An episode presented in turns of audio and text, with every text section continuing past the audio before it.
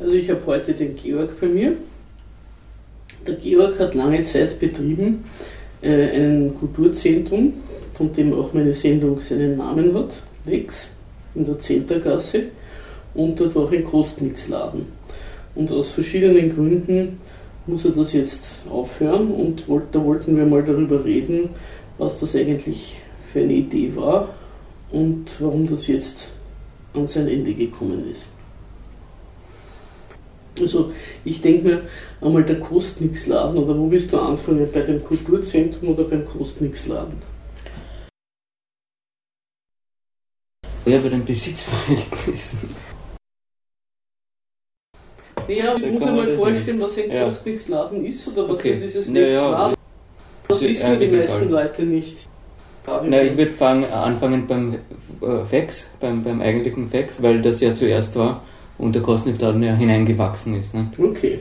Ja. Also was war da, was war da Idee, die Idee, von der du dieses Zentrum aus, aus, wie soll man sagen, in die Welt gesetzt hast?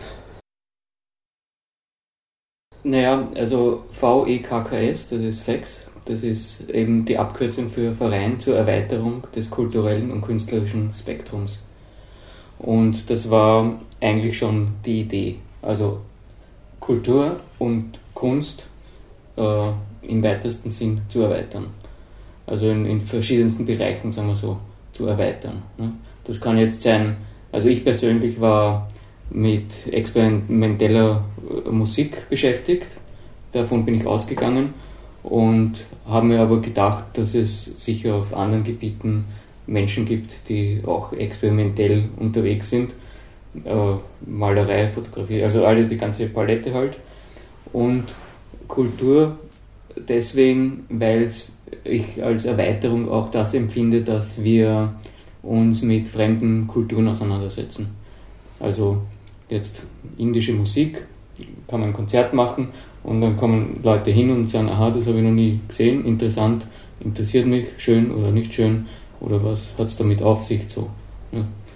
Das war eigentlich der, Hintergedanke bei der Gründung des Vereins überhaupt und natürlich auch bei der Gründung des Raums dazu. Also wenn ich das richtig verstehe, hast du einmal gedacht, du, du stellst eine Infrastruktur zur Verfügung, damit andere Leute, wenn ich das jetzt richtig verstanden habe, Musik machen können, hören natürlich, Malerei ausstellen können und Fotografie. Diese drei, waren das die drei Standbeine? Naja, ich habe so? dann erweitert, nicht? sämtliche Bereiche der Kunst und sämtliche Überlappungsbereiche und säm ich meine, wenn ich jetzt von experimenteller Kunst und Kultur spreche, dann ist das Gebiet ja völlig weiß, diese weiße Landkarte. Nicht? Also mhm. da kann ich alles mhm. reinbringen. Ja? Deswegen kann ich es gar nicht so sagen. Also mich hat eben immer das Neue interessiert oder die, die Randbereiche. Also dort, wo ich noch nicht war, das hat mich interessiert. Ein Forscher praktisch auch. Ja. Aber was waren die Leute, mit denen du das gemacht hast oder für die du das geplant hast? Oder also das sowohl die, das, die Aktivisten wie das Publikum. Was, was hattest du da irgendwelche konkreten also hat, sind dir die Leute die Tür eingerannt? Dass, Mit dass dem Thema natürlich nicht. Ne? Mhm. Das ist, da war ich ein Spezialist, da habe ich zwar Freunde gehabt, mit denen ich Musik gemacht habe, in die 80er Jahre war das, aber ich habe gemerkt, dass der nicht sehr breit gefächert ist. Nicht? Also diese, die Musikerkollegen, sagen wir in den Proberäumen, wo wir auch waren, das waren herkömmliche Rockbands, die wollten halt Rockmusik machen. Ja? Und wir haben äh, freie Improvisation gemacht. Mit mhm. nicht, und auch nicht nur mit Instrumenten, sondern mit allen möglichen Gegenständen und, und ja, also eigentlich komplett frei. Ja. Ja, ja, das verstehe ich schon. Nur, dass du verstehst, worauf ich hinaus will. Du hast einen Raum zur Verfügung gestellt und den Raum muss ja wer füllen. Und ja. wer hast du gedacht, dass den füllen wird? Naja, eigentlich habe ich mir schon ein bisschen gedacht, dass da mehr sowohl Publikum als auch, auch Künstler und Künstlerinnen halt sind, die das mhm. machen wollen. Ja weil ich weiß nicht, ich bin halt von mir ausgegangen. Ne? Und ich habe mir gedacht, ich bin, also Neugier ist für mich der, der, der schönste Antrieb, irgendwie was zu tun. Ja? Mhm. Und habe dann aber gemerkt, dass die Leute eher schon vermehrt in, in, in konservativen Bahnen halt denken und, und sich bewegen wollen. Ja. Also ich habe mich zum Beispiel auch, ich meine, da war ich naiv, ja, aber ich habe, da war ich noch auch selber noch sehr jung, da habe ich glaubt, dass äh, Punks irgendwer, das war damals das, das Ärgste sozusagen gesellschaftlich, ja, mhm. dass die sehr frei denken, ja, bis ich dann drauf komme, dass die total konservativ denken. Ja, die denken in Punkmusik und Ska-Musik. Ja. Das waren die zwei Musikschienen, die die gehört haben und mhm. alles andere haben sie einfach abgewürgt. Ja. Das mhm. war einfach nur Scheiße für die. Ja. So haben die das auch ausgedrückt. Ja. Und da war ich eigentlich ja, enttäuscht. Ja, ent, enttäuscht in dem Sinn. Man hat mhm. sich getäuscht über eine Bewegung, wo man sich gedacht hat, das sind sehr freie Menschen, aber das stimmt überhaupt nicht. Und ich bin immer eigentlich, das ist eben, glaube ich, das ganze Problem bei dem, ja, beim Fax und auch bei der Kündigung im Endeffekt, dass ich äh, geglaubt habe, dass die Leute sehr frei denken und sehr tolerant sind und eigentlich eine äh, freiere und tolerantere Gesellschaft wollen. Ja. Und da habe ich gemerkt, dass selbst in den Kreisen, wo ich mich bewege, wo das alles in der Theorie schön klingt, dann, wenn es an die Praxis kommt, dass die Leute zurückfallen in die primitiven Instinkte, wie man so schön sagt. Ja. Naja, was, was, was mich immer bei diesen Freirahmen, was mir auffällt, wir haben ja, glaube ich, auch schon einmal vor vielen Jahren darüber geredet, ist, dass ja es gar nicht so ist, dass jeder kreativ sein will. Also das ist irgendwie, das wird so vorausgesetzt, wenn man diese Freiräume irgendwie in die Welt setzt, dass dann Leute kommen werden, sie nützen, weil es ihnen ja unter den Fingernägeln brennt, dass sie irgendetwas schöpferisch machen wollen. Und das ist aber gar nicht so. Also es mhm. gibt sehr viele Leute, die also, wenn überhaupt Konsumenten sind, aber nicht unbedingt Produzenten von Kultur. Naja, äh, sagen wir, über die Jahre habe ich schon gemerkt, dass ich für viele Leute, also für viele Künstler und Künstlerinnen jetzt äh, ein wichtiger Platz war. Ja? Mhm. Aber also nicht für viele insgesamt, ja? Mhm. aber aus diesen Kreisen der, der jungen oder beginnenden kreativen Menschen war ich eigentlich, war der, dieser Platz wirklich sehr wichtig. Ja?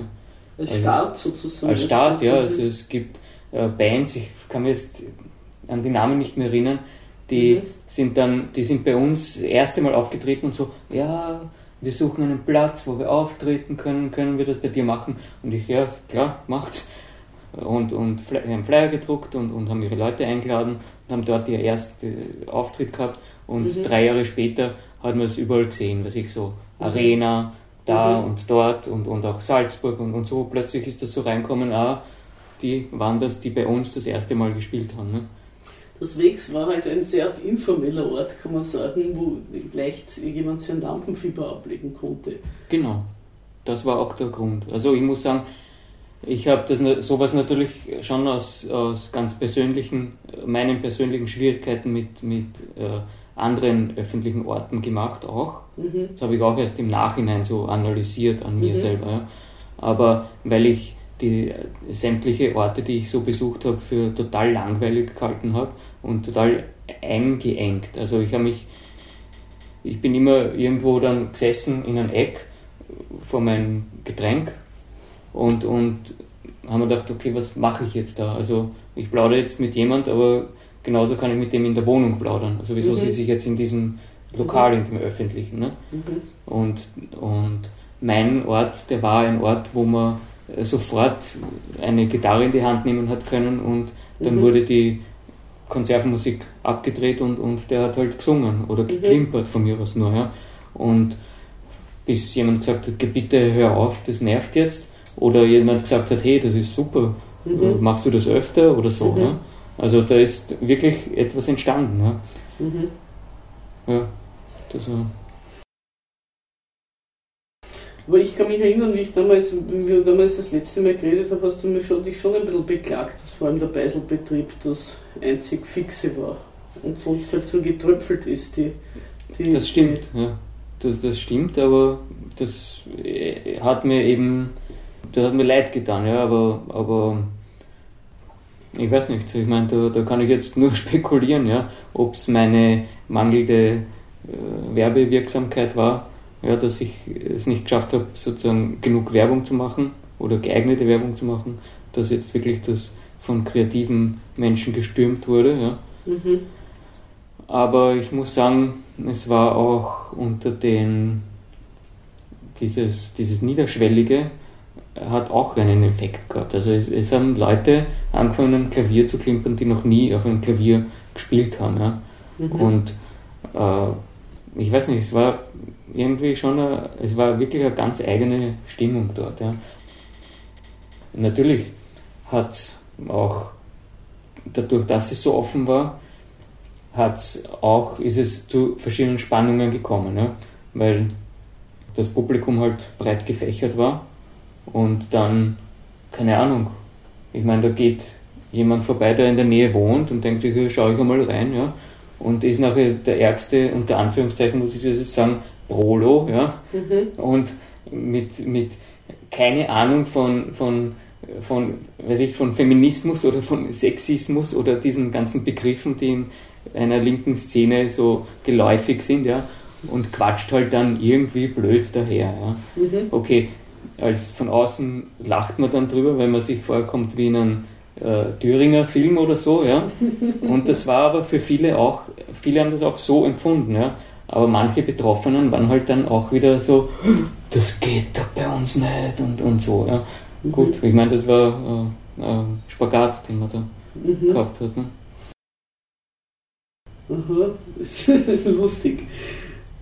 Also, was du so erzählst, für manche Leute mag es wichtig gewesen sein, aber letztlich habe ich immer, ich habe immer ein bisschen ein Problem, wenn es um Kreativität geht, weil da mhm. reden Leute, man soll kreativ sein und das macht dann auch sehr viel Mist.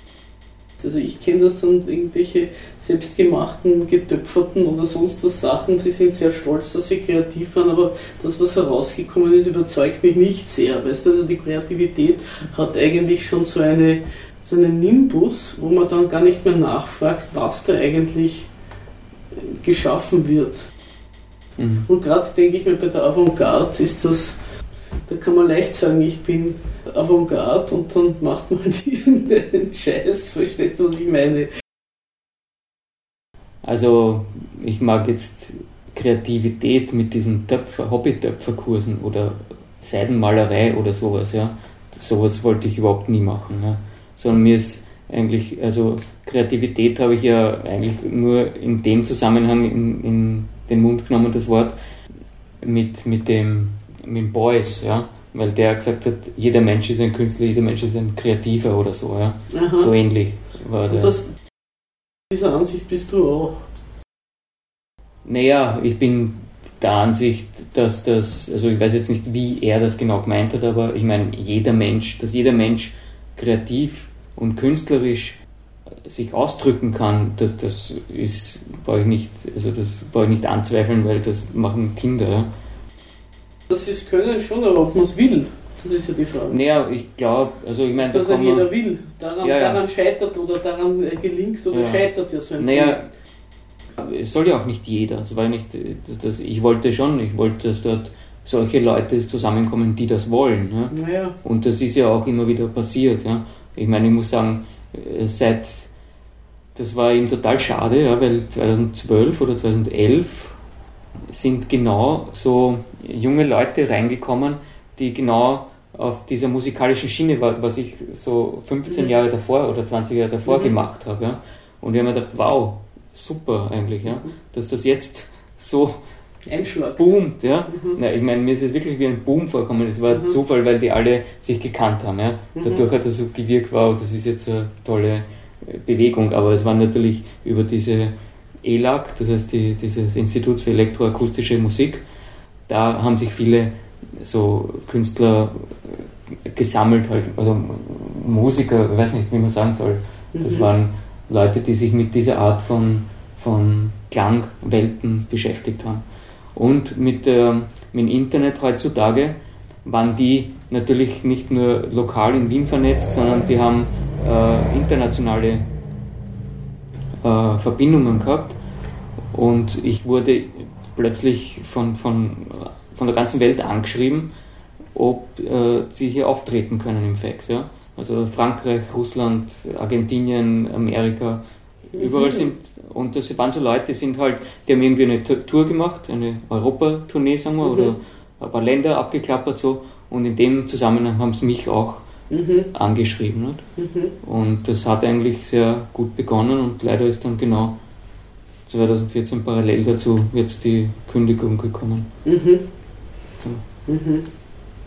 Also du kannst, also du sagst, es hat sozusagen Wellen gegeben. Manchmal war das naja. nichts mehr, mehr ja, nachgefragt genau. und manchmal ja, ja. Naja, das ist wahrscheinlich in jedem Lokal so, ja, weil, weil eine, eine Gruppe von Leuten entdeckt das, mhm. ja, und die zieht dann andere Leute mit. Also mhm. wir haben gleich am Anfang einmal, da war der Andi Lust noch dabei, also mit Andi Lust habe ich das ja begonnen. Mhm.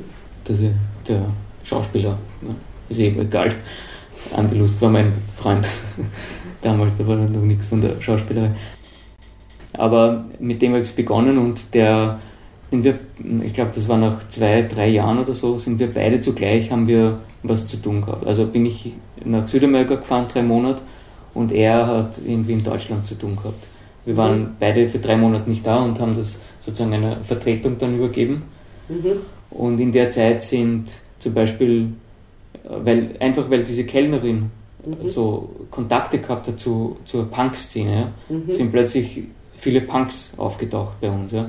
Und wie wir zurückgekommen sind, war das für mich ein äh, ziemliches Problem, ja, weil die waren so intolerant und mhm. so äh, wirklich, die haben alles versaut. Ja. Mhm. Da, da eine Gruppe von vier Punks, da hat es ausgeschaut, wie wenn du eine, eine Party machst mit 50 Leuten. Ja. Mhm. Also die Bierdosen äh, herumkugelt, die sind die haben nämlich auch nicht dort getrunken. Ja, das ist so umgefallen, halb leeren Bierdosen. Dann sind sie mit Hunden gekommen. Dann waren plötzlich manchmal vier, fünf, sechs Hunde da, die mhm. sich angekeift haben. Die haben sich nicht gekümmert darum. Das war einfach ein Chaos. Ja. Und ich habe es dann irgendwie habe ich das langsam wieder abbauen müssen, ja, weil mhm. das war, das hätte schon damals das äh, total zerstört irgendwie. Also mhm. das, was ich wollen habe. Ja. Und viele Leute sind auch dann nicht mehr gekommen, weil das so arg war. Ja. Mhm. Aber das hat man dann wieder so zurückgebaut. Dann war wieder, waren wieder eine andere Szene da für längere Zeit, für ein paar Jahre, zwei, drei Jahre. Die haben so Frühstücke zum Beispiel gemacht. Frühschoppen? Ja, Sonntagsfrühstücke haben die gemacht. Mit Musik oder wie? Wie? Mit Musik, mit Musik oder wie? Ja, teilweise so mit Live-Jazz. Mhm. Oben ja, ich meine, es war eigentlich, was das äh, Komische ist, ich muss jetzt immer auf die Kündigung, an die Kündigung auch denken, ja, weil wir waren damals in den Anfang, die ersten zehn Jahre waren wir viel wilder unterwegs, ja, mhm. und äh, ja, ist halt ein Anruf dann kommen, dann haben wir es abgedreht, aber es war nie in Gefahr, dass das irgendwie mhm. aufhören hätte sollen. Ja? Mhm. Und es waren ja damals auch die ganzen Leute, die jetzt dann im Endeffekt gegen uns waren, waren dort als Stammgäste. Ne? Mhm. Also wieso das jetzt plötzlich so schief geht, das? Mhm. das ist mir unerklärlich. Naja, das können wir dann noch, da machen ja. wir dann nochmal die Königin, jetzt der Kostnix-Laden, das würde mich auch interessieren. Mhm. Okay, also wir wollten jetzt noch darüber reden, was dieser Kostnix-Laden war. Wie ist der überhaupt äh, dazugekommen? Weil der war ja offenbar, wie du sagst, gar nicht im ursprünglichen Konzept vorgesehen. Ja. Naja, eben dadurch, dass ich eben auch Kultur erweitern möchte, ne? In, also vom, vom Vereinsziel her. Ah, siehst das haben wir ja noch gar nicht gefragt, das, das mit den fremden Kulturen, wo du gesagt hast, das wolltest, das war auch dir ein so ein, du warst sozusagen ein Vorkämpfer des Multikulti. Das sollte man vielleicht auch noch sagen. Was hat mhm. das, hast, hast du in dieser Hinsicht das Gefühl gehabt, dass das Wächst da irgendwas gebracht hat? Naja, eigentlich, das war, wäre ein Ziel gewesen. Das habe ich selber nicht so betrieben aber ich wäre ein, ein, offener Platz dafür gewesen. Ich kann mich erinnern, wir haben einmal eine afrikanische Hochzeit dort gehabt. Das war, ja, das war eigentlich so das Einzige. Aber ich muss sagen, im Sinn von diesen multikulturellen war zum Schluss, äh, habe ich schon oft bemerkt, dass ich dort der einzige Österreicher bin, mhm. plötzlich. Ja. So, da sind zehn Leute da und denkst, aha, der kommt aus Ägypten, der kommt aus Marokko, der andere aus Libanon, da ist ein Spanier. Mhm. Ich meine, okay, ein Steirer, ja, so, so, aber der, aus Ungarn einer, ja, und, und plötzlich denkst du, hm. Und das, ja, oder die Bisi, die ist äh, aus Nigerien. Mhm. So, es war eigentlich ein total bunt gemischter Haufen immer. Da waren schon immer alle Nationen irgendwie vertreten. Ne? Naja, das ist sozusagen ja. ein Spiegel geworden dessen, wie eigentlich Wien inzwischen ja. unterwegs ist. Und eben ohne Probleme, kann man sagen. Ja. Also die Leute haben sich alle super verstanden. Also bis so, ich meine, man streitet immer wieder, ja. Aber mhm. ich meine jetzt grob hat man sich verstanden. Es waren keine prinzipiellen Anfeindungen, so, so was ich, Juden gegen Araber oder so. Mhm. Weißt du? Na gut. Also lassen wir mal das weg von dieser Kostnix-Laden. Was ist jetzt ja. mit dem Kostnix-Laden? Wie kommt der auf? Äh, der ist 2005 zu uns gekommen und zwar hat, waren die. Äh, wann ist das weg? Wann hast du das 99, 99. 1999. Und der Kostnix-Laden, der ist eben so zu uns gekommen. Der Eingangsbereich, das war teilweise so ein Gerümpellager halt. Da haben wir alles, alle Möbeln, was wir hinten nicht gebraucht haben, haben wir so vorgeräumt langsam und das, weil man vorne eh sich nicht aufgehalten hat unbedingt, ja, mhm. beim, beim Gasseneingang. Und äh, dann, und der Arno Uhl, ich weiß nicht, ob du den kennst, der ist aus dieser Kostnix-Laden-Szene halt, äh, damals, der war auch ganz jung, ich weiß nicht, auch so 18 oder was, und hat mich gefragt, ob er, da waren irgendwelche kein Geldwochen, irgend so, so Wochen waren in Wien, ja. Mhm. Also zu, zu, zu einem antikapitalistischen Thema. Ich weiß nicht, wie sie es genau mhm. genannt haben. Ja. Und haben sie mich gefragt, ob sie zwei Wochen im Fax einen Kostnix-Laden installieren dürfen. Mhm. Und dann haben die das halt gesagt, ja, sicher, super, macht's das und so.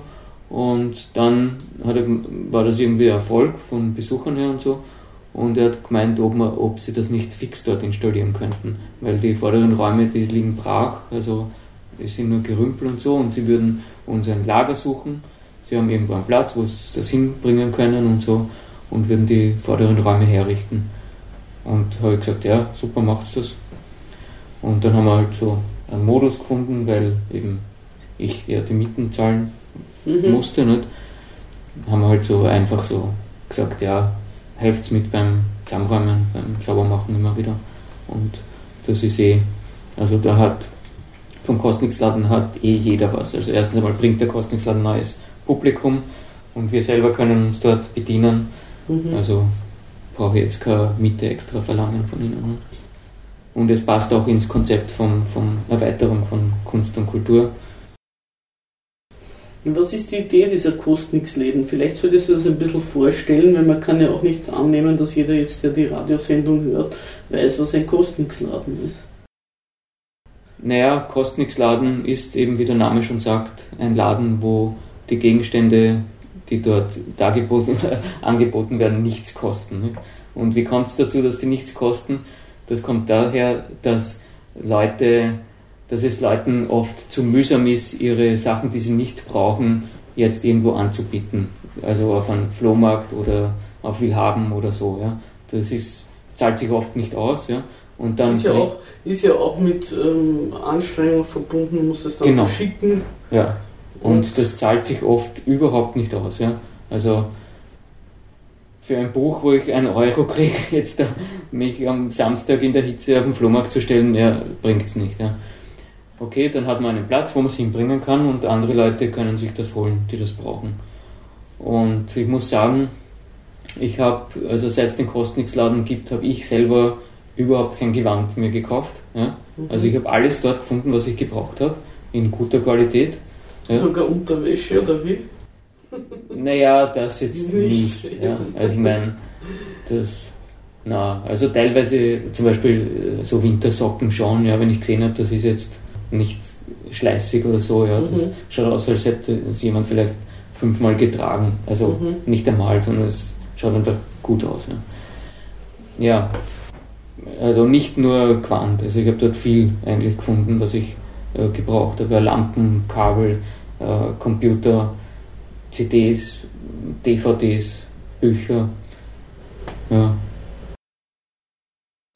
Also es ist eine, so eine kombinierte Konsum- und Entrümpelungshilfe. Naja, der Gedanke ist, dass äh, Gegenstände nicht weggeschmissen werden, sondern weiterverwendet werden, bis sie halt wirklich nicht mehr brauchbar sind. Ja? Mhm. Weil, ja, also Geschirr zum Beispiel, ja. Weil Mhm. Wir haben ja wahrscheinlich eine, eine zehnfach Überproduktion an Geschirr. Ja? Ich meine, Mhm. eine Teekanne kann man drei Generationen wahrscheinlich haben, wenn man darauf aufpasst. Ja? Mhm. Das heißt, in, in ja, und es 70 stirbt, Jahren stirbt immer eine braucht man alte eine Tante. Teekanne. und, Ja? Äh, ja, Aber was bei uns an Teekannen in, in den Geschäften herum angeboten wird, ist das, ich weiß gar nicht, wie das so weit kommt. Ja, Mhm. ja ich habe auch, ich meine, diese Gedanken sind schon, ich meine, man muss sich dieser äh, Dinge eigentlich bewusst werden. Ja? Weil ich habe das zum Beispiel an der Bar gehabt mit den Strohhalmen. Ja? Mhm. Wir haben für die Cocktails haben wir so dicke Strohhalme verwendet, die Mhm. waren relativ stark. Ja? Und die und ich habe mir gedacht, es ist schade, das eigentlich wegzuhauen, ja, nach Mhm. einmal. Und habe es probiert, in den Geschirrspüler zu tun Mhm. und habe diese dicken Strohhalme gewaschen. Ja. Mhm. Und die Leute, nein, du bist grauslich, ja, und, und geh bitte, du brauchst nicht aufheben und so. Und ich habe gesagt, bitte, also nur wenn ich sie einmal wiederverwende, habe ich die Produktion halbiert. Mhm. Ja? Also wenn ich dreimal ein Drittel, ja. Mhm. Also wenn man so denkt, ich meine, das ist ja arg, ich meine, das, das Mhm. Doppelte, ja. Das ist ja nicht wenig. Mhm. Einmal wiederverwenden und du halbierst die Produktion. Mhm. Verstehe, also das ist eigentlich eine sehr. Also was, ist, was ist dann die Idee, dass man nicht viel we weniger wegschmeißt, dass man weniger verbraucht? Ja. Naja, ich muss jetzt sagen, von Ja, wir denen. leben ja in der Marktwirtschaft, nicht, wo, wo eher Leute Sachen anbieten, um ein Geschäft zu machen. Nicht? Das ist ja nicht so, dass es eine Ja. Versorgungswirtschaft gibt, wo, wo ähm, die Ressourcen knapp sind. Verstehst du? Also wird ja sehr verschwenderisch umgegangen und darüber hat ja eigentlich der Konsument keine Macht. Das, das, äh, Ja, oder darum ja. scheiden sich die Geister. Ich bin das ist vielleicht meine Ansicht, aber ich glaube, dass, dass diese ganzen Boykott- und äh, Fairtrade-Sachen, dass da heillos überschätzt wird, die Rolle des Konsumenten. Naja, ich meine, das kommt jetzt drauf an. Ich meine, ich bin Konsument, ja. Hm? Und ich weiß, dass ich das in der Macht habe, was ich kaufe. Wenn ich Ja. jetzt, also, wenn ich jetzt in Biller reingehe, dann weiß ich, ich brauche ein Brot, ich brauche den Käse und Mhm. ich brauche Milch und ich brauche Joghurt. Ja. gut, das Und an allen anderen gehe ich vorbei. Das existiert für mich nicht. Ja. Mhm. Und, und wenn jemand anderer halt so ist, dass er reingeht und, und äh, sich einmal umschaut und ah, das ist bunt, was ist das? Und kauf mal und, und schau, das ist neu und, und kauf mal. Ich meine, das, das liegt dann schon am Konsumenten. Nicht? Das schon, das Also- schon, aber dass dann sozusagen äh, für seinen eigenen Konsum ist jeder verantwortlich und dass das eine Wirkung hat auf die Produktion und das geht um, das hast du ja gesagt beim Kostnix-Laden, ne, dass, dass Ja. eigentlich zu viel produziert wird. Und dass man darauf, darauf die Leute bringen will, dass sie Sachen wiederverwerten, dann braucht man weniger produzieren. So habe ich das herausgehört. Ja, ne? das ist. Aber das natürlich ist wird er nicht deswegen. Produkte produziert, weil, weil zu wenig da ist. Oder weil, sondern es wird ja deswegen produziert, weil, weil irgendwer das. Jemand das- Geschäft machen will. ja, genau. Ja. Und es wird ja auch nicht, wenn, wenn der, der, der Markt wegbricht, ja, wenn jemand auf seinem Zeug sitzen bleibt, sagt er ja auch nicht, okay, jetzt höre ich auf und mache was anderes, was die Leute brauchen, sondern er schaut, dass er den Konkurrenten aus dem Markt drängt und seine Marktanteile übernimmt. Deswegen gibt es ja dauernd eine Überproduktion. Ja, gut, ich meine, für mich ist das ehrlich gesagt ein psychotisches Handeln. Ja? Also, ich meine, mit dem sich zu beschäftigen, dass der. der ich Ja, glaub, aber so der so läuft's, So ja. läuft, ja. Aber die Frage ist, soll ich mich jetzt mit den Gründen beschäftigen, warum Unternehmer oder Leute sowas machen, ja? Oder Mhm. soll ich mich damit beschäftigen, wie ich dem einfach aus dem Weg gehe? Ja?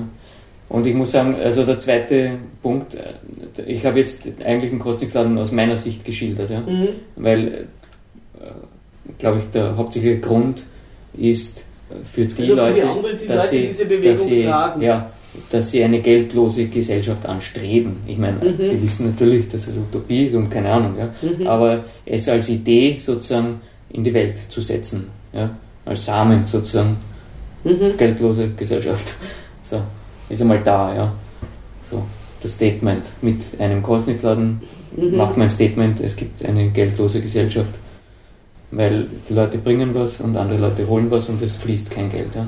Und ich Mhm. muss sagen, das Ganze am, am Internet gibt es ja das schon längst, ja. Ja, ja. weil diese, diese ganzen freien Programme, wo Leute einfach aus Lust und Laune anfangen zum Programmieren und tolle Programme, also Programme, die Achso, du meinst am Internet in dem Sinne von Also- äh, bei der Software. Softwareentwicklung, genau, gibt es das ja schon lang, ja, diese Open Source Projekte, ja. Das Ja. machen Leute freiwillig. einfach. Ja, auch bei uns äh, in Pinzgau gibt es eine, eine Facebook-Seite, die heißt Pinzgau verschenkt. Also das ist sozusagen Ja. der Pinzgauer Kostnixladen. Genau. Ja, Da, ja, da bin ich, habe ich auch schon entrümpelt, den Baum. ja. ja. Na, Da kommen die Leute und holen sich das Gibt's. Zeug und Ja. Du brauchst nicht dich kümmern darum, dass Mhm. das.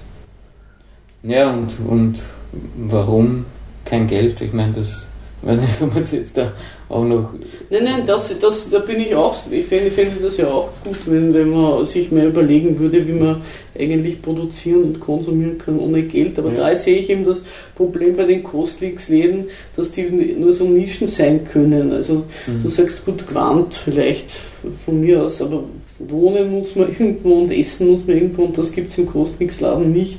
Also da sind die Menschen ja wieder Mhm. auf die Geldwirtschaft verwiesen bei den Grundbedürfnissen. Ja. Der Kostnix-Laden ist dann sozusagen, der, der deckt vielleicht äh, sekundär wichtige Bedürfnisse, kann man sich da irgendwie. Ja.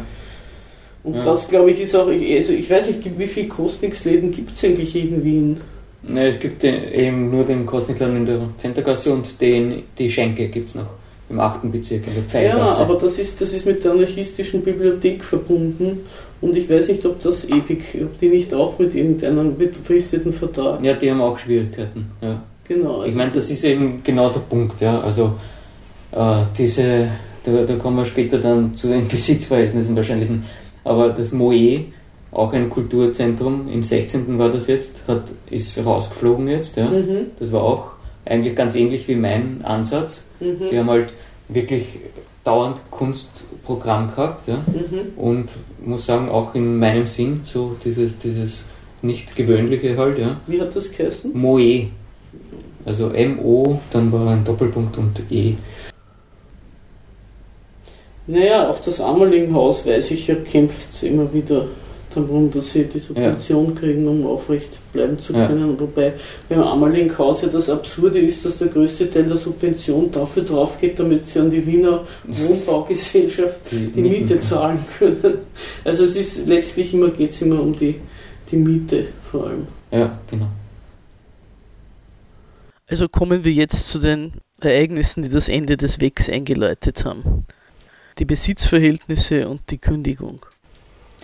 Die Schwierigkeit ist ausgegangen von nicht von dem Mann, der, dem, der, nicht der Person, der das Haus, äh, das ist nicht der ausschließliche Besitzer, sondern es gibt Mitbesitzer. Also es gibt Eigentümer andere.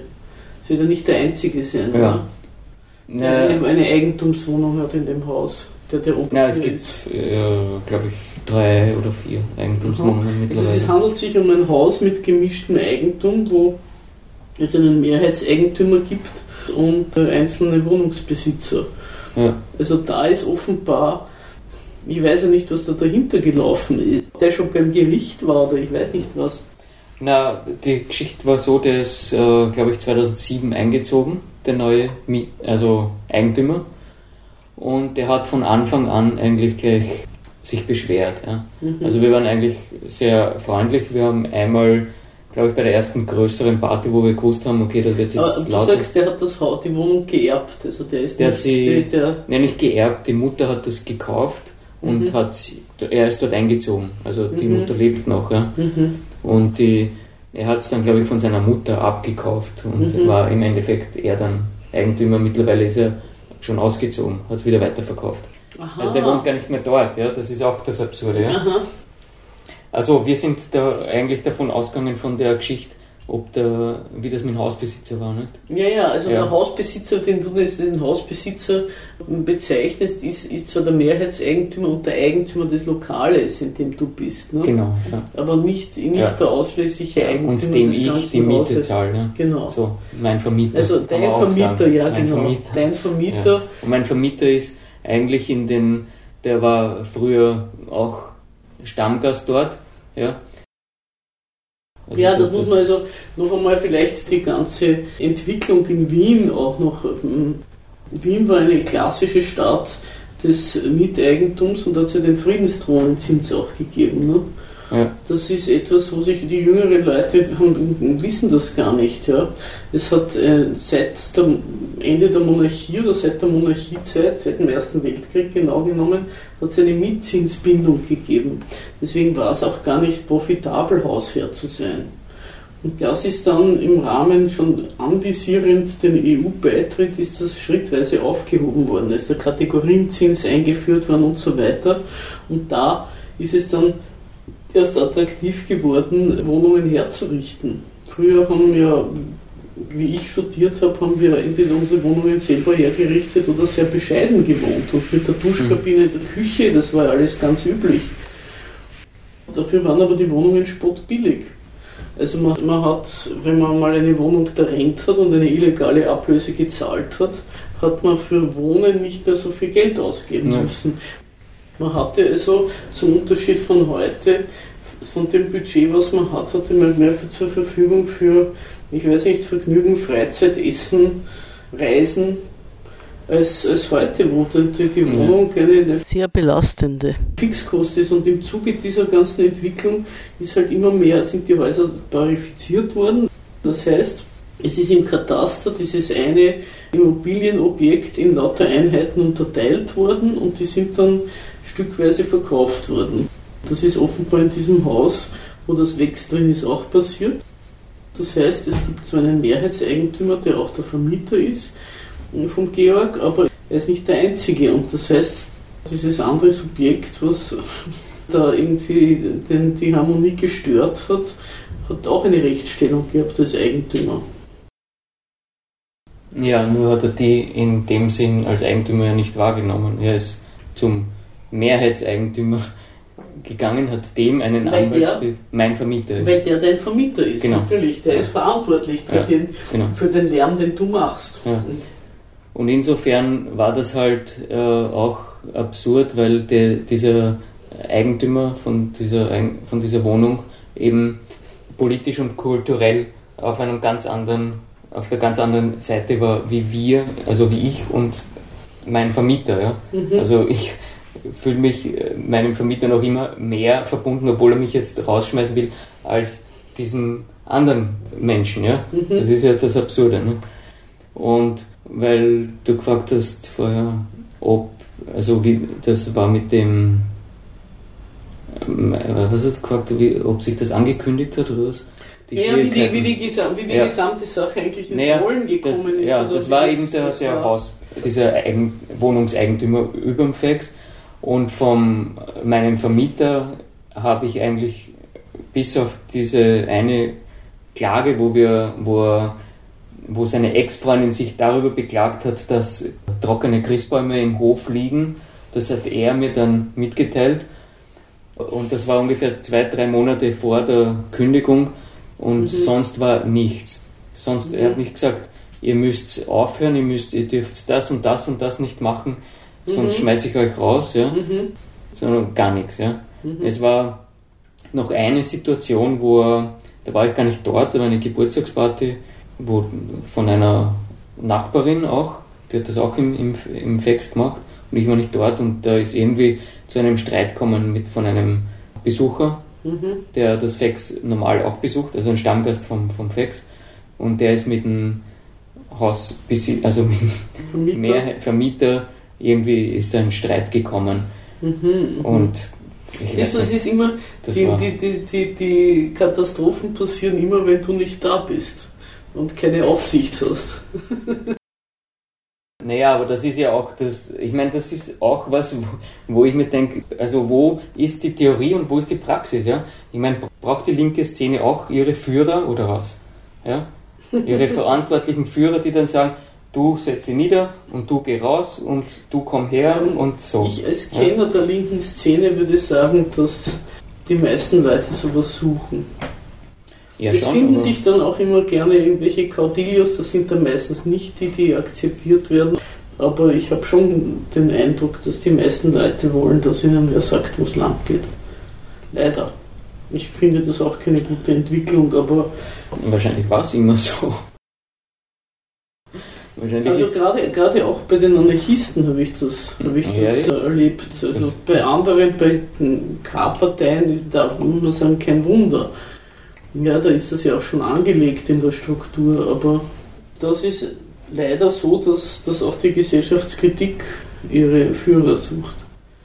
Sonst gäbe es ja auch keine Parteien, keine Linke oder keine Grünen oder so, sonst könnten sich ja gar nicht diese, diese Politpersönlichkeiten, diese Trostlosen heranbilden. naja, das ist aber schon ein Unterschied, nicht? Ob, ich, ob jemand gut reden kann und die Ideen gut rüberbringt, ist, deswegen ist er ja nicht der Führer oder die Führerin, ja. Das ist ja, dann, dann das ist er ist, ist, derjenige, der das transportiert, ja. Es kann auch Ich nicht jeder gut schreiben, ja. Ich finde, ja, ich finde aber auch gerade, dass die Leute, die schreiben, also gut, was ist schon die Frage gut, weißt du, dass auch schon die Inhalte, die transportiert werden, sind ja schon so, dass eine gewisse Leithammelkultur da angelegt ist. Das gibt dann Leute, die das Ja, besser okay. formulieren können und andere, die das weniger gut formulieren können. Aber es gibt einfach Leute, die sich gut verkaufen können und das wird offenbar gesucht. ja suchen tue ich das nicht. Nein, du nicht, Aber- aber, du kannst ja nicht von dir aus auf andere Ja, ja. Das ist immer ein Ich Fehler. meine, ich, ich, Man glaubt, ich, ich will das nicht und Naja, ich denke dann, da muss es eine breite Bewegung geben. Ist nicht man so. kann man kann jemand anderen bewundern, aber, ich, aber suchen muss ich das jetzt nicht. ja, oder, du nicht, ich aber weiß- ja, ich weiß- du, du musst, ja- hast, das hast ja auch schon zur Kenntnis nehmen müssen, dass andere Leute das anders sehen. Ja, ja, ich meine, ja, überraschenderweise, muss ich sagen. Ja. Weil ich das aus meinem Umfeld jetzt oder von den Leuten, die ich gut kenne oder mit denen ich mich so jetzt einmal gut verstehe, habe ich mir das nicht erwartet. Ne? Ja, aber, aber da muss ich sagen, ich habe mich auch da schon gewundert und gerade in letzter Zeit, das geht jetzt über diese Sendung hinaus, festgestellt, dass äh, Leute sich anders verhalten haben, wie ich es von ihnen erwartet habe. Das kommt Mhm. vor. Na, jedenfalls ist einfach plötzlich die Kündigung da gewesen. Davor war noch, ja, ich meine, das war schon aber ich weiß nicht, wie das ist. Wie ist das, was für eine Art von Vertrag hast du gehabt? Vielleicht sollte man das auch noch einmal. äh, war das ein unbefristeter, war das ein befristeter? unbefristeter Hauptmietvertrag und es war eigentlich zunächst ausgemacht, dass wir äh, eine Zeit lang nur Betriebskosten zahlen, dann ein, ein es war ein Staffelvertrag, also die Miete hätte Mhm. aufgehen sollen. Ne? Mhm. Und weil ich vorher das erwähnt habe mit dem, dass der, der Vermieter das durch eine geringe Miete unterstützt hat, ja? Mhm. die Geschichte dazu ist so, dass die Hausverwaltung hat vergessen, auf eine nächste Stufe von der Mhm. Miethöhe anzuheben. Ja? Mhm. Und Die Mietanpassung. die Miet, ja, aber nicht jetzt die Indexanpassung, sondern es Mhm. war, äh, äh, hätte eine Stufe raufgehen Ach sollen. so, ja, vom nach dem Mietvertrag. Staffelvertrag. Nach dem Mhm. Staffelvertrag. Und ich habe dann nicht die Hausverwaltung angerufen, sondern ich habe den Vermieter angerufen selber und habe gesagt, du, die haben das vergessen raufzuheben. Ja. Mhm. Also wir müssten eigentlich schon so und so viel zahlen. Und das war eben die Situation, wo der Vermieter mir gesagt hat, könntest mehr zahlen? Habe ich gesagt, naja, ist eigentlich total schwierig. Und er hat Mhm. gesagt, na dann lass es und sage das nicht. Mhm. Sozusagen, binde das nicht auf die Nasen. Mhm. Und weil das Geld ist ihm eh wurscht. Ne? Mhm. Ich meine, ich muss sagen, es war trotzdem damals, no, also es waren reine Miete jetzt an den Vermieter, waren äh, 130 Euro oder was. Der Mhm. Rest waren Betriebskosten halt. Ne? Mhm. Und ja, und das ist dann eben bis zuletzt gegangen, bis 2014 eben, bis kurz vor der Kündigung, das ist irgendwie so parallel gegangen. Da hat Mhm. die, na, es war eigentlich, genau, 2012 war das, da hat die Hausverwaltung mir plötzlich eine Mieterhöhung aufs Doppelte vorgeschrieben. Mhm. Und zwar einfach ohne Begründung. Ja. Und äh, bin ich auch zum Vermieter gegangen und gesagt, ob, ob er davon weiß, dass Mhm. das komisch ist. Mhm. Weil die müsst ihr ja irgendwie begründen. Also Mhm. entweder beruft sie sich auf den Vertrag oder, oder Mhm. Aber sie hat einfach nur geschrieben, das Haus hat zu wenig Geld und die Miete ist nicht zeitgemäß. Mhm. So hat sie es Mhm. geschrieben. Ja. Habe ich gesagt, naja, Frau Hausverwaltung, so geht das nicht. Also man kann nicht von einem Tag auf den anderen die Miete so erhöhen. Es gibt Verträge. ja, ja. Also Und- das war nach dem Vertrag her, was du sagst, auch nicht Das, vorgesehen. naja, das, das wäre innerhalb dessen gewesen, ja. Mhm. Aber nur, ich habe mit dem Vermieter sozusagen diese Vereinbarung gehabt, diese mündliche. Ja. Und Mhm. dann bin ich, habe ich wieder den Vermieter. die Hausverwaltung muss natürlich, muss natürlich irgendwie, das weiß ich auch von diesem Haus hier, wo ich wohne, muss natürlich irgendwie einen Reparaturfonds immer unterhalten und Reparaturen machen und das Geld reinkriegen. Also ich weiß nicht, wie weit sie nicht gewisse Rechte hat über den Vermieter hinaus. Zu den, zu den Mietern, weil sie ja, die, wie du sagst, Naja. die, die Betriebskosten legt Ja. eigentlich die Hausverwaltung fest und nicht der Vermieter. Ja, die Betriebskosten waren eh dieselben. Die hat sie ja Mhm. nicht erhöht. Mhm. Da, da müsst ihr in der Betriebskostenabrechnung schreiben, das waren die Ausgaben und, und deswegen Mhm. erhöht sie die Betriebskosten. Ne? Ja, aber siehst du das, siehst du die Betriebskosten? Ja, ja, die, die Abrechnung habe ich eh immer. Vom ganzen bekommen. Haus. Ja, Mhm. ja, das hat sie mir verschickt. Naja, aber auf jeden Fall bin ich damals ich war da. früher in dem Haus, wo ich gewohnt habe, hat das der Hausverwalter tunlichst unterlassen, weil der sehr viele Manipulationen gemacht Also, hat mit den naja, das muss man. Also, deswegen sage ich nur, wenn da eine Transparenz herrscht, ist das ja eh erfreulich und nicht äh, Ja. selbstverständlich leider. Kann man jetzt, ich meine, natürlich Mhm. kann dir irgendwas reinschreiben in die Liste, ja. Aber ich meine, ich nehme schon an, dass das korrekt war, Mhm. diese Ausgaben, die sie da gehabt Nein, nein, ne? das ist überhaupt, dass es überhaupt einen Ja. Aushang macht oder Ja. sowas oder das verschickt. Ja. Das ist schon.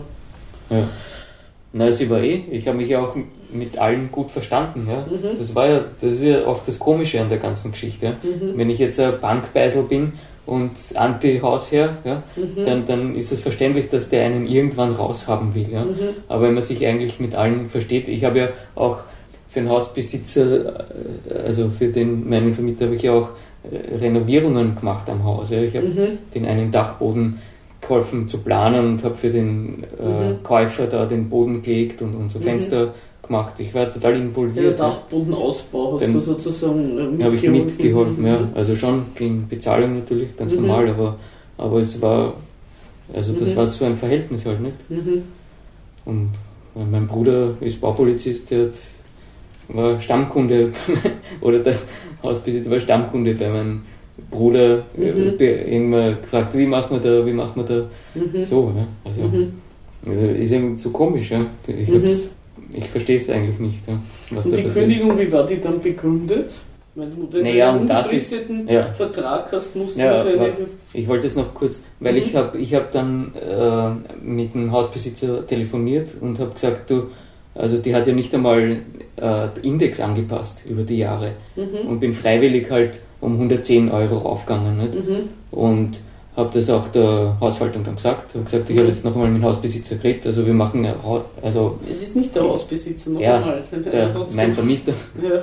ich erhöhe sozusagen die Miete auf um 110 Euro. Mhm. haben wir dann das für eine Zeit lang eingezahlt und äh, nach drei Monaten wollte sie aber noch einmal ein Haus äh, Mhm. erhöhen. Ich, und dann habe ich gesagt, habe ich es nicht verstanden, habe ich gesagt, ich habe mit dem Vermieter geredet, also Mhm. entweder glaubt sie es oder nicht, aber ich meine, ich Mhm. zahle jetzt das ein, was ich mit ihm ausgemacht habe. Ja. Mhm. Und habe dann einfach diese, Aber das ist, wurde nicht 55. schriftlich fixiert, alles. na, das Mhm. Ja, siehst du, das ist Ja. alles. äh, Es hat gar nichts, nein, es gibt nichts Schriftliches. Es hat damals zu dem Zeitpunkt gar nichts Schriftliches gegeben, weil wir beide so schlampig waren, dass wir unsere Mietverträge verloren haben. Ja? Also er hat ihn verloren und ich habe ihn verloren. Ja? Also ich nehme nehm an, dass das irgendwo beim Andi Lust herumkugelt, weil der war der zweite Mieter. Ne? Ja, man muss nur das sagen, Aber- wenn es, wenn es keinen schriftlichen Vertrag gibt, dann gibt es einen mündlichen. Und ich hatte das Problem jetzt einmal kürzlich, weil ich bin auch Eigentumswohnungsbesitzer in Zell am See und hatte einen Mieter und da ist kein Mietvertrag aufgetaucht. Und da also hat sich dann ergeben, dass der keinen Mietvertrag hatte. Und der mündliche Mietvertrag, der ist nur durch die Zahlung der Miete erwiesen und da hat eigentlich der Mieter alle Rechte. Also da hat mir alle, haben mir alle gesagt, das ist sehr schlecht, wenn ich keinen Mietvertrag habe. Ja. Weil da kann der Mieter, den kann ich nicht loswerden, ich kann ihn nicht äh, erhöhen über die Index-Sachen äh, hinaus und er kann es im Grunde auch an seinen Sohn weitergeben. Mhm. Da hat sich aber dann alles in, in Wohlgefallen aufgelöst, weil mhm. der ist dann ausgezogen. Der wiederum hat gehofft, er kann die Wohnung einmal kaufen und wie mhm. gesagt habe, ich verkaufe nicht, ist er dann ausgezogen. Mhm. Aber da ist mir klar geworden, dass du, wenn du keinen Mietvertrag hast, ist, ist da angeblich der Vermieter der Angeschmierte. Ja. Hast du als Mieter mehr Rechte? Ja. Ja, eben in dem Sinn hätte ich ja sogar auf diesen niedrigen Zins bleiben können. Ja. ja aber ich habe eben, weil ich eigentlich überhaupt keinen Krieg oder was haben wollte. Also ich muss jetzt mitten in, in, in die Verhandlung schon reinspringen, ja? Mhm. weil der, die Hausverwaltung ist als Zeugin aufgetreten und hat gesagt, hat mir vorgerechnet, dass mit einer Miete von so und so viel mhm. würde der, mein Vermieter sozusagen keinen Verlust mehr haben, weil es eben diesen Reparaturfonds, sie hat diesen mhm. Reparaturfonds ins Leben gerufen, ja, mhm. und mit dieser Miete, das war eine bestimmte Zahl halt, würde das muss ja. er natürlich einzahlen als, ja, genau. als, als Besitzer und, und, da hat er das. Mhm. Ja, und von dem Moment an, wo ich das gewusst habe, die Zahl, habe ich genau das eingezahlt. Ja? Mhm. Also, weil ich tatsächlich dem Vermieter keinen Nachteil mhm. machen wollte. Mhm.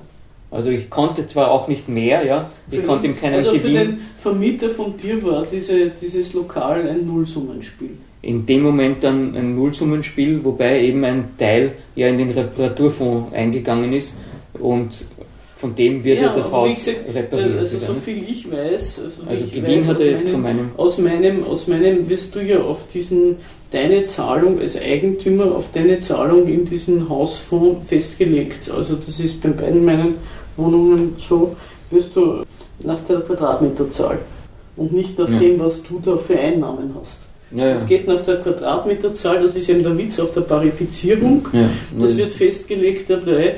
Also wenn er der Mehrheitseigentümer ist in dem Haus, muss er auf jeden Fall einen Haufen zahlen in diesen genau. Reparaturfonds, ganz wurscht, ob er da jetzt dich drin hat oder ein Bordell, ja, oder genau. ich weiß nicht, was ein gut zahlen, also muss auf jeden Fall das einzahlen. Das heißt, solange er von dir weniger Miete gekriegt hat, als er als seine Quote war, hat er einen Verlust gemacht. Wenn du sagst, du zahlst genau das ein, dann ist er sozusagen auf Null. Genau.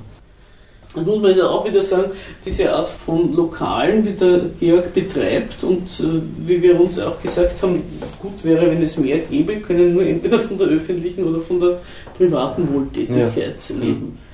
Ja, und, und auch bezüglich dieser Miete, Miethöhe oder was, ist der mein Vermieter nie an mich persönlich herangetreten, weil ich habe ihm da, ja, ich habe nachgefragt, ob er das weiß, ja, wie das ist mit dieser Mieterhöhung. Ja. Mhm. Und er hat da keine Antwort gegeben. Also ich, ich, ich, kann mich gar nicht an das Gespräch erinnern. Ich weiß nur, weil sonst würde ich es wissen, ja, wenn es um eine Mieterhöhung gegangen wäre, hätte, würde ich das jetzt wissen. Ja. Ich, ich weiß nur, dass man dann sozusagen dass ich ihm gesagt habe, dass ich diese Indexanpassung auf jeden Fall mache, haben wir das ungefähr ausgerechnet und es war halt 110 mehr und während der Gerichtsverhandlung, wo sich herausgestellt hat, ab welchem Betrag er jetzt äh, keinen äh, Verlust hätte, mhm. angeblich, ich weiß ja auch nicht, ob das jetzt stimmt, ja, aber mhm. habe ich diese Zahl eingezahlt, ja, weil, weil mhm. das, ja, das haben wir, das, da haben wir ja. schon geredet darüber. Ja.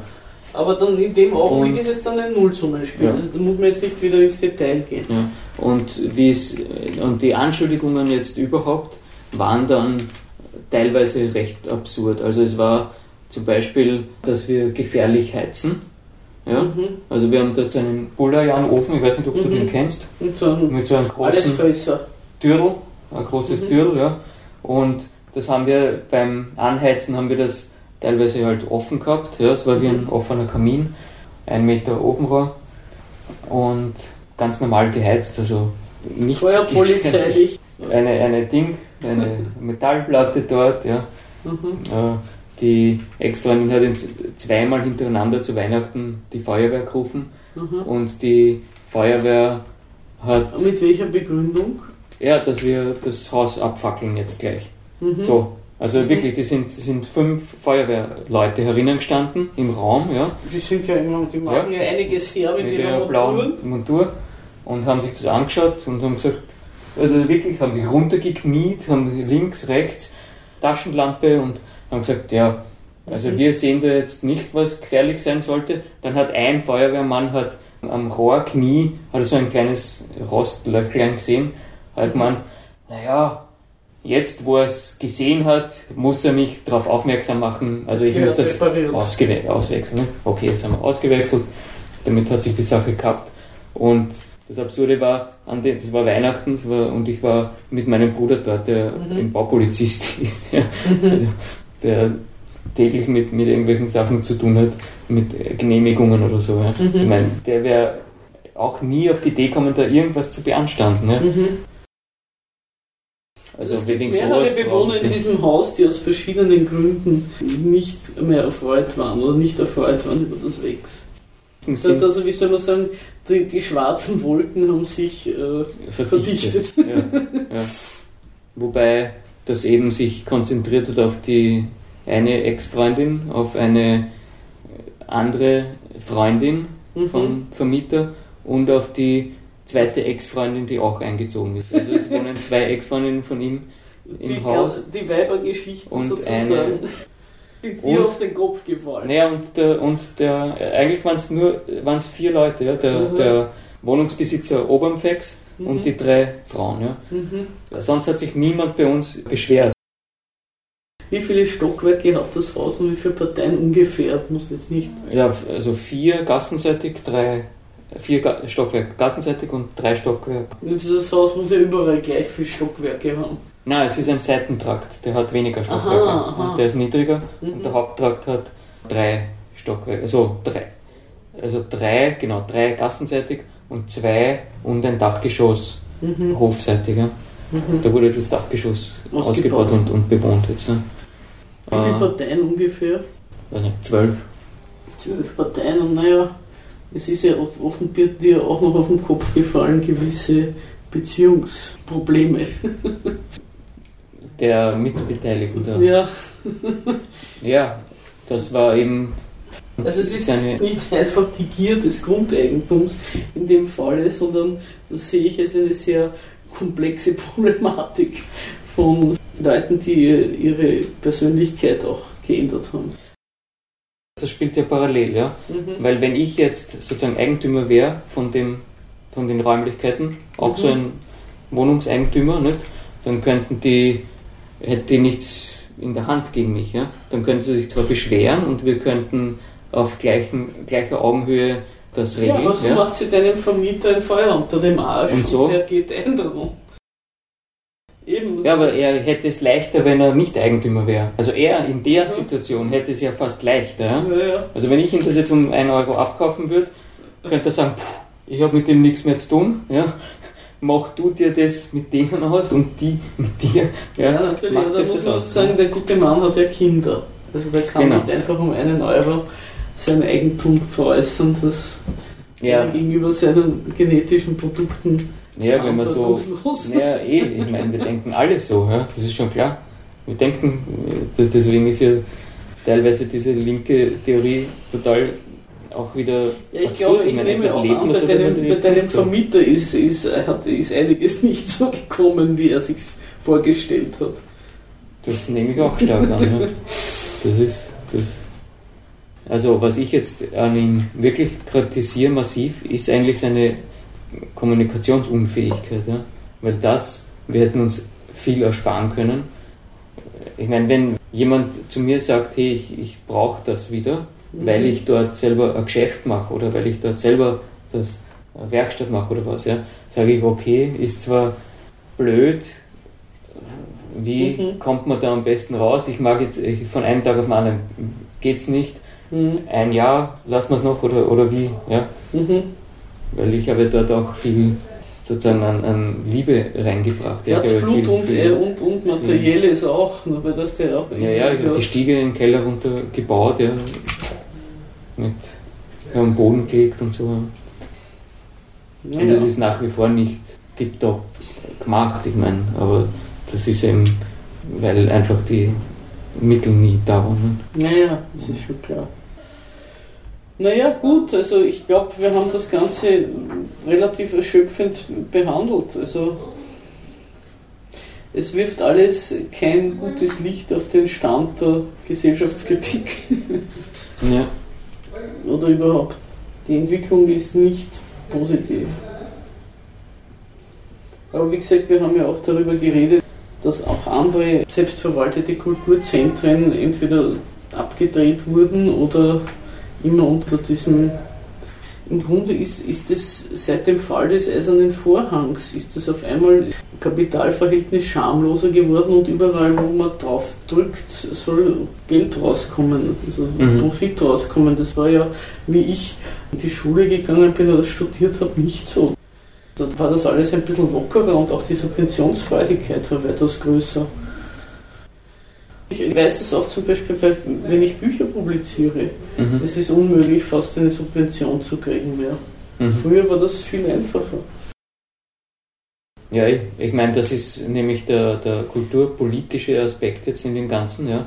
Wenn ich schon viel früher dort Konzeptförderung bekommen hätte, das heißt eine Förderung, die sich über zwei, drei, vier Jahre streckt, wo man sagt, okay, weiß ich, 30.000 oder ich weiß nicht, wie groß sowas wäre, ja, dann hätte ich auch selbst diese kleinen Unannehmlichkeiten oder diese, diese kleinen Störungen wären Mhm. dann weggefallen, ja, weil dann hätte ich mich auf einen reinen Kulturbetrieb konzentrieren können. Mhm. Ja. Und ich meine, Partys hätte ich überhaupt nicht machen müssen. Ja. Mhm. Ich meine, Partys waren lustig manchmal, ja. Mhm. Aber für mich war das schon immer so ein Nervenkitzel, ja. Mhm. Also geht alles gut, Geht alles keine gut, Streit, genau, gibt es ja. keine Alkoholvergiftung oder sonst was. Man ja, weiß ja nicht, was die Leute alles Und- zu und- sich nehmen und mit sich bringen. ja, viele Leute sind einfach ein Problem. Also ich meine jetzt, man ja. hat ja vor dem Lokal, ja, man muss die ganze Zeit aufpassen, ja, man muss Mhm. immer sagen, macht's das nicht, macht's das nicht, macht's das nicht so. Mhm. Aber das ist halt auch die Aufgabe, ja. Ich meine, ich habe es eh gemacht, ja. Aber lieber wäre es mir gewesen, sozusagen einfach 1000, 2000 Euro eine Förderung kriegen, ja, Mhm. für ein Projekt, das in Ruhe abläuft, ja, Mhm. und man überhaupt keine Probleme hat, ja, dann muss ich nicht einmal einen Alkohol ausschenken, ja. Meine, Mhm. dann gibt es da Tee und Kaffee und Kuchen und, und man macht einen netten Nachmittag, ja. Mhm. Und Konzerte, ja, Musik war schon immer mein Ding, aber hätte man auch nur ein bisschen Geld gehabt, jetzt eine gescheite Abdichtung zu machen, dann wäre auch kein Problem gewesen, wenn man um halb elf noch ein bisschen lauter ist. Ja. Was auch früher nicht war. Ja. Das Mhm. war eigentlich nur seit dieser neue Miete war. Ne. Mhm. Weil da haben wir schon teilweise Der kein Mieter ist, sondern ja, Bewohner, Hausbewohner. Weil dann, ja, wir haben früher ja, bevor der eingezogen ist, haben wir haben Ja, aber er hat dann teilweise offenbar, um, um er hat 12 dann- erst angefangen. Ne? er hat dann offenbar, wie soll man sagen, Sympathisanten gefunden. Ich fasse jetzt noch einmal die Gründe für die Schließung von Wex und Kostnix-Laden zusammen. Das Haus, um das es geht, hat eine gemischte Besitzerstruktur. Die Mehrheit der Anteile des Hauses gehören derjenigen Person, die Georg das Lokal im Erdgeschoss vermietet hat. Von circa zwölf Parteien sind vier gesondert Eigentümer von Wohnungen. In einigen der restlichen Wohnungen wohnen unter anderem zwei Ex-Freundinnen des Vermieters. Es hat sich dann eine unerfreuliche Allianz aus einem Eigentümer, der oberhalb des Wegs gewohnt hat, und mehreren Mieterinnen, Ex-Freundinnen des Vermieters, gebildet. Die meinten, das Lokal sei laut, die Heizung sei gefährlich, der Hof würde vermüllt und so weiter. Dann wurde von der Hausverwaltung die Miete drastisch erhöht. Der 1999 geschlossene Mietvertrag für das Lokal, in dem das Wex war, wurde von beiden betroffenen Parteien verloren. Er war inhaltlich sehr kulant und seine allmähliche Mietsteigerung über die Indexanpassung hinaus vor. Dazu gab es mündliche Vereinbarungen, über die beide Seiten offenbar verschiedener Ansicht waren, wie es sich im Laufe der Zeit herausstellte. Schließlich kam es zu Kommunikationsproblemen und Georg wurde die Kündigung präsentiert, die inzwischen definitiv ist. Wie es aussieht, hat der Vermieter dem Druck verschiedener Hausparteien nachgegeben, das Lokal im Erdgeschoss nicht mehr für das Kulturzentrum und den Kostnix-Laden zur Verfügung zu stellen.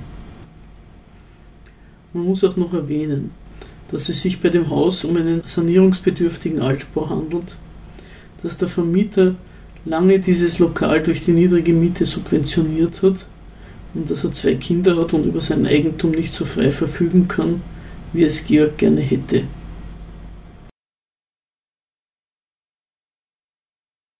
Zum Abschluss möchte ich noch etwas zum von Georg beanstandeten angeblichen Widerspruch von Theorie und Praxis sagen. Er meinte, es bestünde ein Widerspruch zwischen der Kritik, die Linke am Kapitalismus haben, und deren Praxis. Am Beispiel seines Vermieters, der Eigentümer des von ihm betriebenen Lokals ist. Hier gibt es meiner Ansicht nach erstens ein Missverständnis darüber, was Theorie bedeutet. Eine diffuse Gegnerschaft gegen Profit und Eigentum ist keine Theorie. Theorie besteht im Erklären von Sachverhalten. Ich kann eine Theorie entwickeln über Eigentum, Kapital, Unternehmen, Gewinn, Geld und so weiter. Diese Theorie kann richtig sein oder falsch und man kann sie teilen oder auch nicht. Die Theorie von Karl Marx wird nicht von allen Linken geteilt und auch diejenigen, die sich als Marxisten bezeichnen, haben, gelinde gesagt, größere Meinungsverschiedenheiten. Erst recht diejenigen Linken, die eine andere Art von Kritik an Staat und Eigentum haben. Aus allen diesen Theorien folgt gar keine andere Praxis als die, ihre Ansichten zu verbreiten. Es gibt darüber hinaus feministische, ökologische und sonstige Theorien, wie diejenige, die am Zins und an der Tätigkeit des Finanzkapitals Kritik übt. Es ist allerdings fraglich, inwiefern diese als kapitalismuskritisch zu betrachten sind. Meiner Ansicht nach sind sie kapitalismuskonform, gelten aber auch als links. Aus denen ergibt sich allerdings eine Praxis, nämlich diejenige, sich um die Vereinbarkeit von Eigentum und Kapital einerseits, Gleichberechtigung, Umweltschutz und Umverteilung andererseits zu bemühen. Aber hier, im Falle des WEX, geht es um das Eigentum konkret um das Grundeigentum und dessen Unvereinbarkeit mit dem Betreiben von kostenlosen Freiräumen für Kultur und Kunst. Und hier muss man feststellen, dass es um keine Theorie geht, wie Georg sie einfordert, sondern es geht um reine Moral. Genau genommen um christliche Moral. Es geht um die moralische Forderung, dass die, die etwas haben, es teilen sollen mit denen, die nichts haben. Die Forderung ist die, sich so zu benehmen wie der heilige Martin, der seinen Mantel teilt und die Hälfte dem Bettler gibt, damit er sich bekleidet. Es ist wichtig, sich das vor Augen zu halten. Umso mehr, als heute der Papst als der überzeugendste Kapitalismuskritiker gilt. Teilen, Umverteilen, Gerechtigkeit. Diese moralischen Forderungen sind heute das Credo vieler, die sich als links bezeichnen. Der gute Mensch heute gibt alles den Armen und behält nur das Nötigste für sich. Natürlich macht das niemand, aber die Vorstellung bleibt aufrecht. Das Ideal des wahren Gutmenschen ist der Bettelmönch. Und mit dieser ebenso unbescheidenen wie unrealistischen Vorstellung gehen viele Linke oder solche, die sich als solche bezeichnen, auf ihre vermögenden Zeitgenossen los. Das ist leider heute der Zustand, in dem sich die Linke präsentiert. Moralische Forderungen an die Besitzenden sind in Mode. Ebenso wie der Verzicht auf theoretische Erklärung und derjenige auf grundlegende gesellschaftliche Veränderung.